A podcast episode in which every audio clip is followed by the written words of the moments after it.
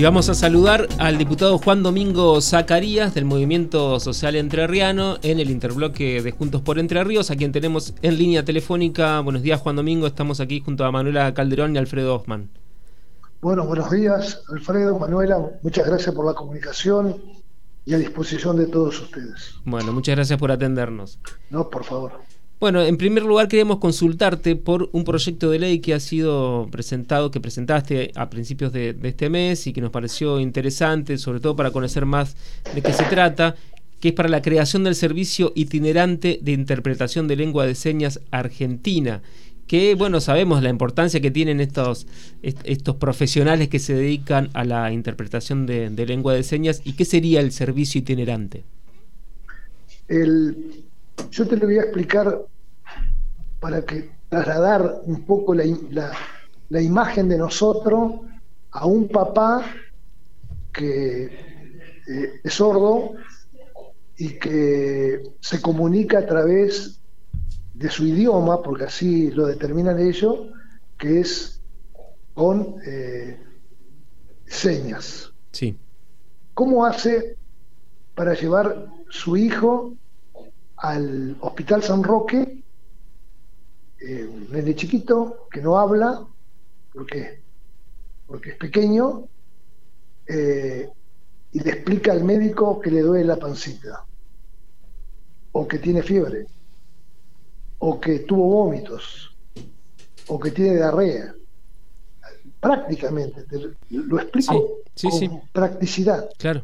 Si no tiene un acompañante, que se pueda comunicar con ese médico eh, eh, a través del idioma, eh, a través de la lengua con que manejan, en este caso, los sordos. Un papá sordo, una mamá sorda.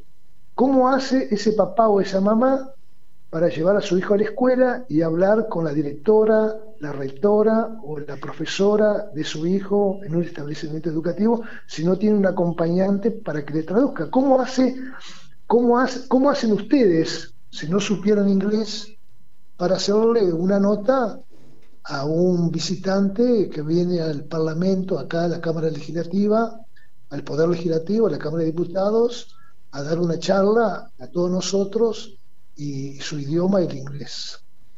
Si no tiene un acompañante que le traduzca a ese visitante su, lengua. Es una cosa, pero eh, tan eh, tan necesaria en este mundo interrelacionado, intercomunicado, donde la relación humana tiene que ser perfeccionada permanentemente y donde el Estado tiene que estar, tiene que estar presente. Cuando nosotros hablamos el Estado, la descentralización del Estado, no es llevar el edificio a un barrio. Se llame ANSES, se llame PAMI, se llame justicia, se llame como se llame, o se llame la Cámara de Diputados. No es el edificio, es quienes trabajan en ese edificio en una relación y en un compromiso con la sociedad. Este es el objetivo de este proyecto de ley. Más aún, se acaba de aprobar un proyecto a nivel nacional que es que tiene como objetivo también eh, incorporar desde el Estado eh, esta nueva forma de relacionarse, pero solamente con los funcionarios o con los empleados del Estado. Que vos vayas a la Casa de Gobierno a hacer un trámite y hay una persona, digamos, que te atiende en la Casa de Gobierno y te explica dónde tenés que llevar, pero no te acompaña, digamos, a otra institución con tu hijo para hacer un trámite. No sé si, me, si se entiende el objetivo de este proyecto. Bueno, este es el objetivo, muy sencillo porque hay una comunidad muy importante en la provincia de Entre Ríos de personas sordas que no tienen cómo comunicarse con una persona que, porque ellos hablan de su idioma, que no tienen cómo comunicarse con el idioma que ellos expresan, que es a través del idioma de señas. Eh, Zacarías, le, consulto, desde el año 2019, eh, bueno, usted comentaba también que está en la órbita del Instituto Provincial de Discapacidad, del IPRODI, funciona un servicio de interpretación de lengua de señas para casos de, emergencia. En el caso este del servicio itinerante que usted está planteando, ¿por quién va a estar eh, conformado? ¿Cómo se van a manejar? ¿Cómo va a poder acceder la asociación, Hay una asociación en la provincia de Entre Ríos que a la vez es una, eh, una asociación nacional que se ocupa de estos temas y que tiene que ser lógicamente incorporada por el Estado provincial para que esta asociación que nuclean a estos traductores eh, puedan acompañar en el caso de una necesidad a un papá, a una mamá, a un hermano, a un vecino que necesita hacer un trámite en la justicia, en un hospital público, en un colegio público, en cualquier actividad que se necesite realizar. De la misma manera, Manuel, exactamente igual que vos como periodista, si mañana necesitas hacerle una nota, una cobertura a un embajador, no sé, de Noruega, o de Alemania, o de Francia, y vos capaz que sabés inglés, portugués, no sabés alemán, entonces, ¿qué haces? La empresa donde vos trabajás, la empresa televisiva, radial, digamos, incorpora en tu trabajo para esa actividad específica que te acompañe un traductor. Bueno, lo mismo que vos necesitas para hacer una cobertura periodística a un visitante, porque vos no conocés el idioma de ese visitante, eh, digamos, necesita también un papá que su idioma es un idioma, es un idioma de señas. Juan, con este proyecto, en caso de aprobarse, cada institución pública, por ejemplo, debería tener a disposición un intérprete, por lo menos, de lengua de señas.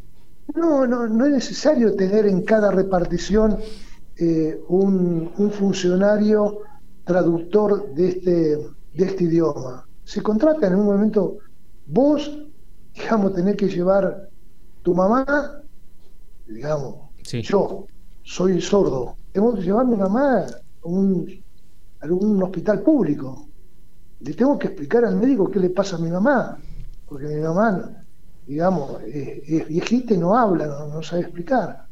Y yo soy sordo, mi idioma es la traducción de señas, entonces yo hablo a esa organización que el gobierno tiene contratada y le pido que me acompañen a hacer ese trámite.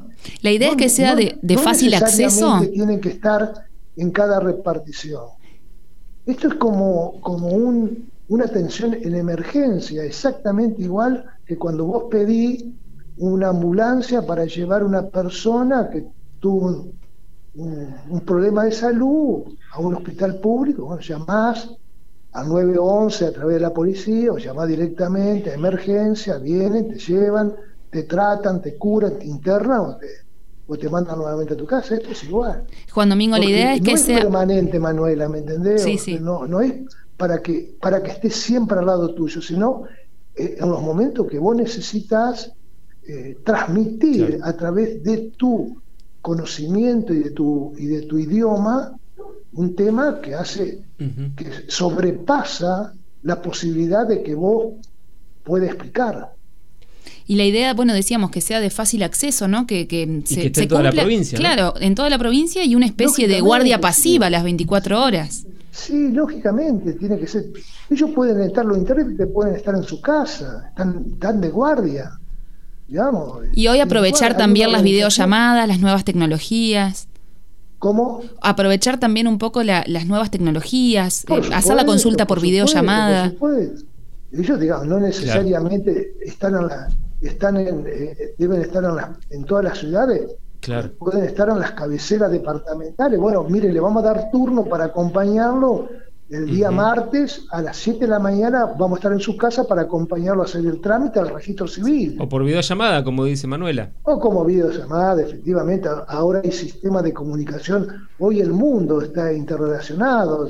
Si ustedes mañana quieren hacerle una nota a un legislador japonés, se comunica y se lo hacen. Lógicamente que van a necesitar un, traductor para que vaya traduciendo lo que ese legislador japonés está haciendo en este momento, digamos.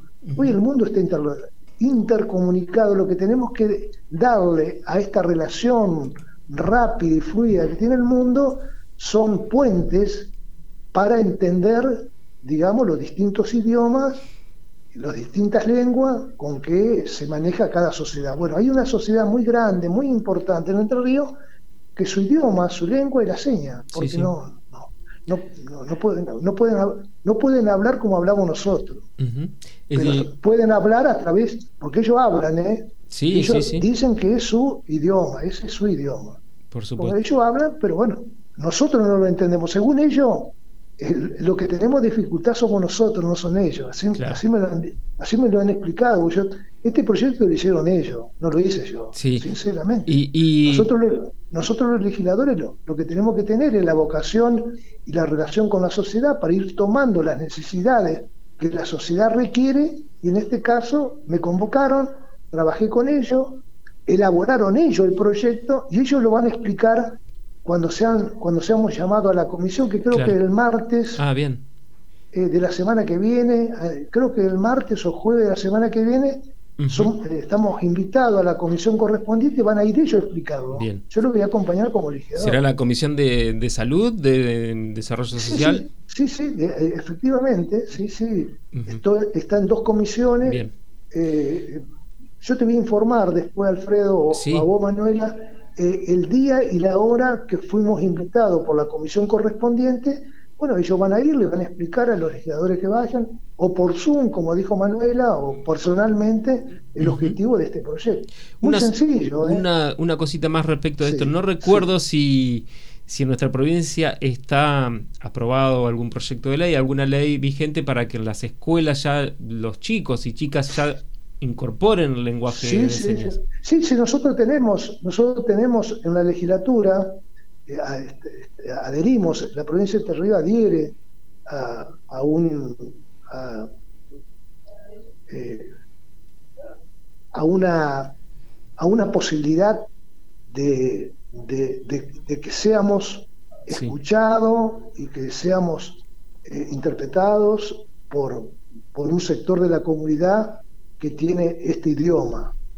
como dicen ellos. Lo que sí necesitamos que lo acompañen oportunamente cuando tienen que hacer un trámite eh, a, una actividad hasta privada.